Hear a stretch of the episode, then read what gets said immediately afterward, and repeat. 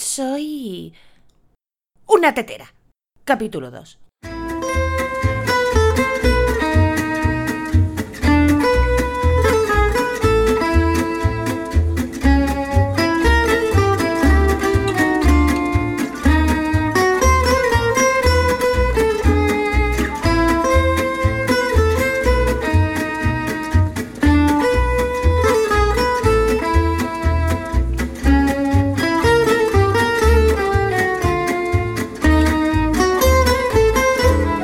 Hola a todos y bienvenidos al segundo capítulo de Soy una tetera, el podcast de tecnología con trucos, consejos, curiosidades y anécdotas sobre Internet en general y el desarrollo web en particular. Si quieres que trate algún tema en concreto o tienes alguna duda que crees que puedo solucionarte, pídeme lo que quieras en soyunatetera.com. Hoy vamos a hablar de dominios, pero antes quiero hacer una aclaración sobre el capítulo de la semana pasada y sobre todo quiero hacer una aclaración sobre el tema del robots.txt del BOE, porque es una cosa que me, habéis preguntado, que yo creo que no, ha quedado clara. está claro lo que es, pero lo que no ha quedado claro del todo es por qué se hace. Porque bueno, la intención de fondo es buena. Recordemos que la semana pasada os contaba que la página del BOE tiene un fichero robots.txt mastodóntico que a día de hoy tiene más de 18.000 URLs. Esto, aunque pueda parecer un despropósito, tiene una intención buena detrás, y es la de garantizar el derecho al olvido.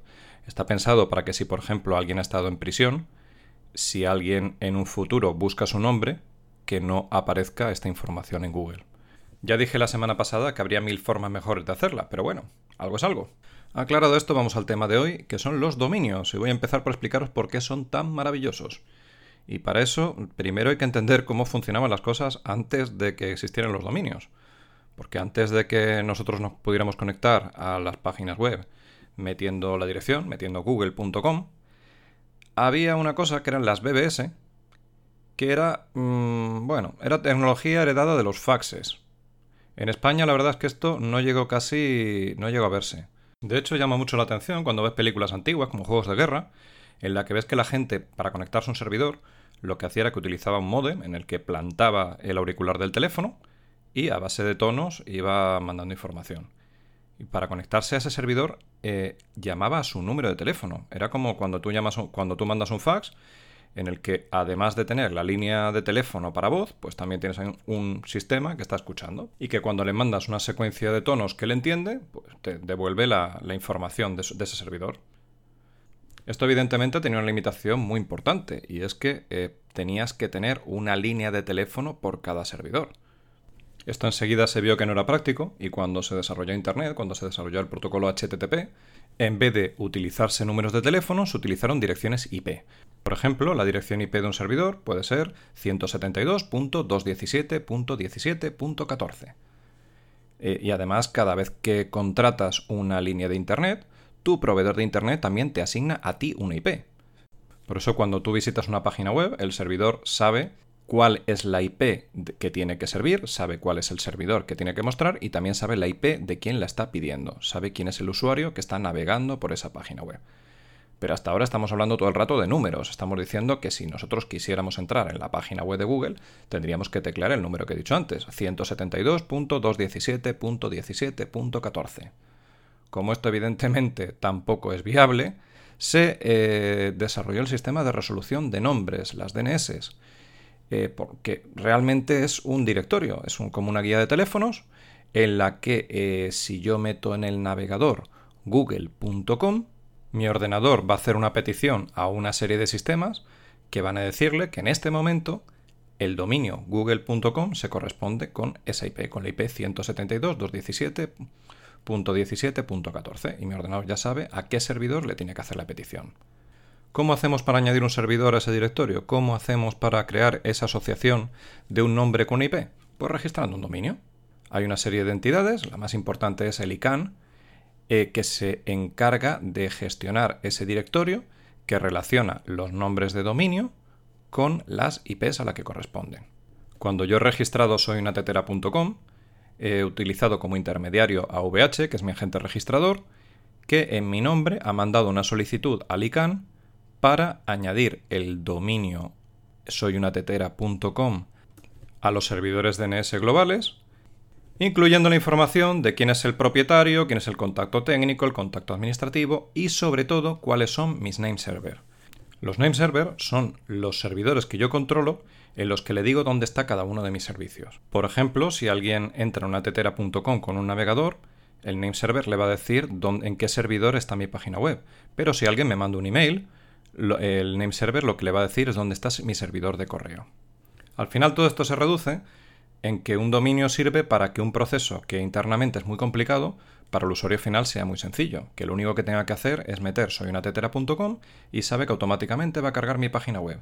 Y que si el día de mañana yo me llevo mi servidor a otro lado, el cliente final no lo va a ver, él no va a saber dónde está siquiera. El único que sabe es que mi dominio es soyunatetera.com. De hecho, es tan importante que en el pasado ha habido auténticas guerras por nombres de dominio porque aparte de los nombres de las propias marcas, estamos hablando de que hay nombres de dominio que son muy valiosos, como es el caso de los dominios genéricos. Si tú compras el dominio coches.net o viajar.com, eso automáticamente te va a garantizar un montón de tráfico. Hay dominios de este estilo por los que se han pagado cantidades de dinero importantes.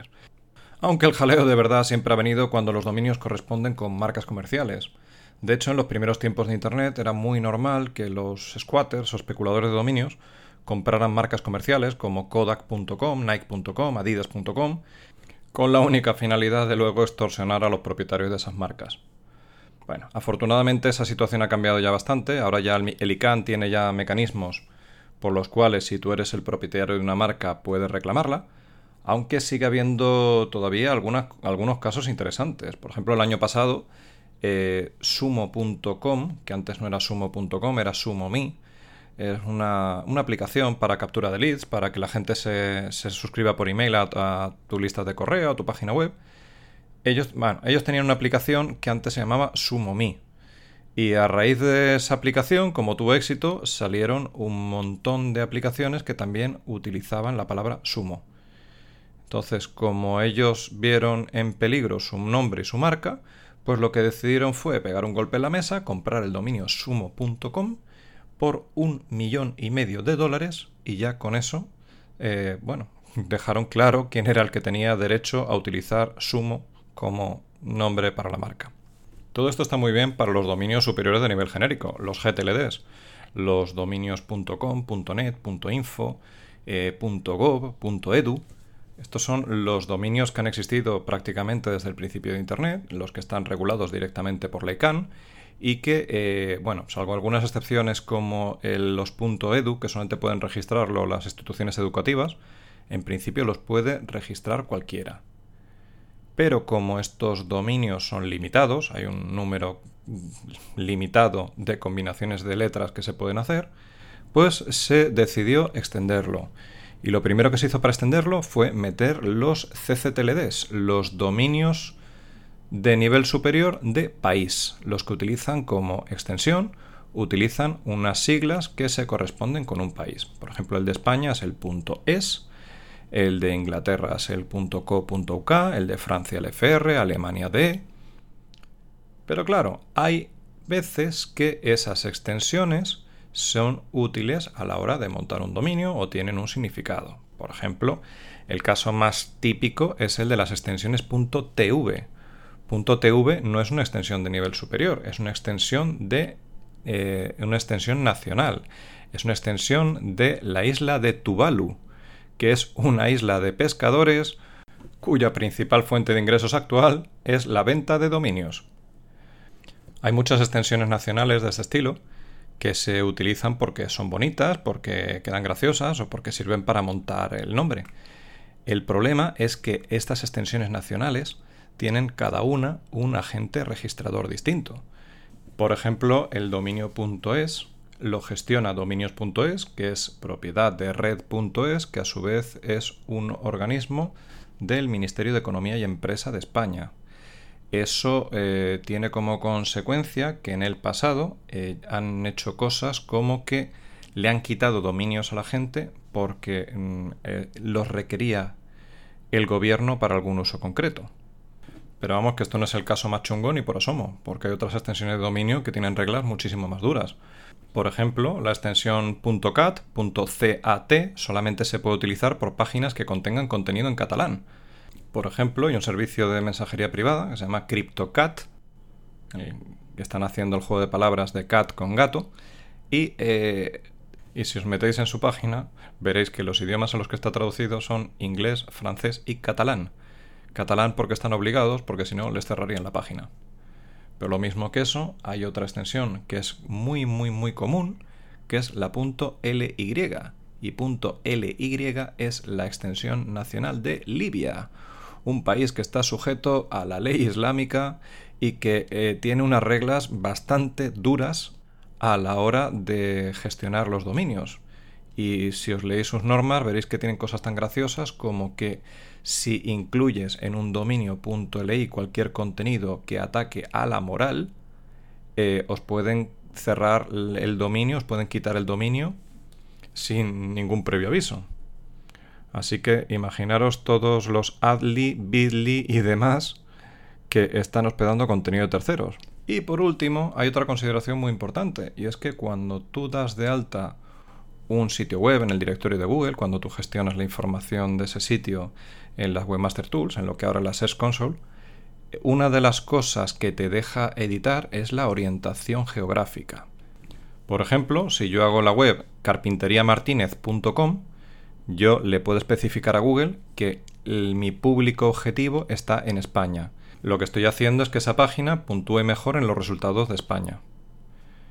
Pero si yo registro un dominio con una extensión nacional, si yo, registro carpinteriamartinez.es, Google ya no me da esa opción, porque ya está asumiendo que si yo he contratado un dominio.es, quiere decir que mi contenido está orientado a España, y por defecto va a posicionar mejor en España. Así que a no ser que vuestro público objetivo sean los pescadores de la isla de Tuvalu o que montéis una agencia de viajes dirigida a libios, yo que vosotros me lo plantearía un poquito a la hora de elegir la extensión de dominio. Y con esto termino, me despido hasta la semana que viene y os pido que mediante el formulario de contacto de soyunatetera.com o en la cuenta de Twitter soyunatetera me digáis qué os ha parecido, si os ha gustado, si no os ha gustado o de qué narices queréis que os hable. ¡Hasta luego!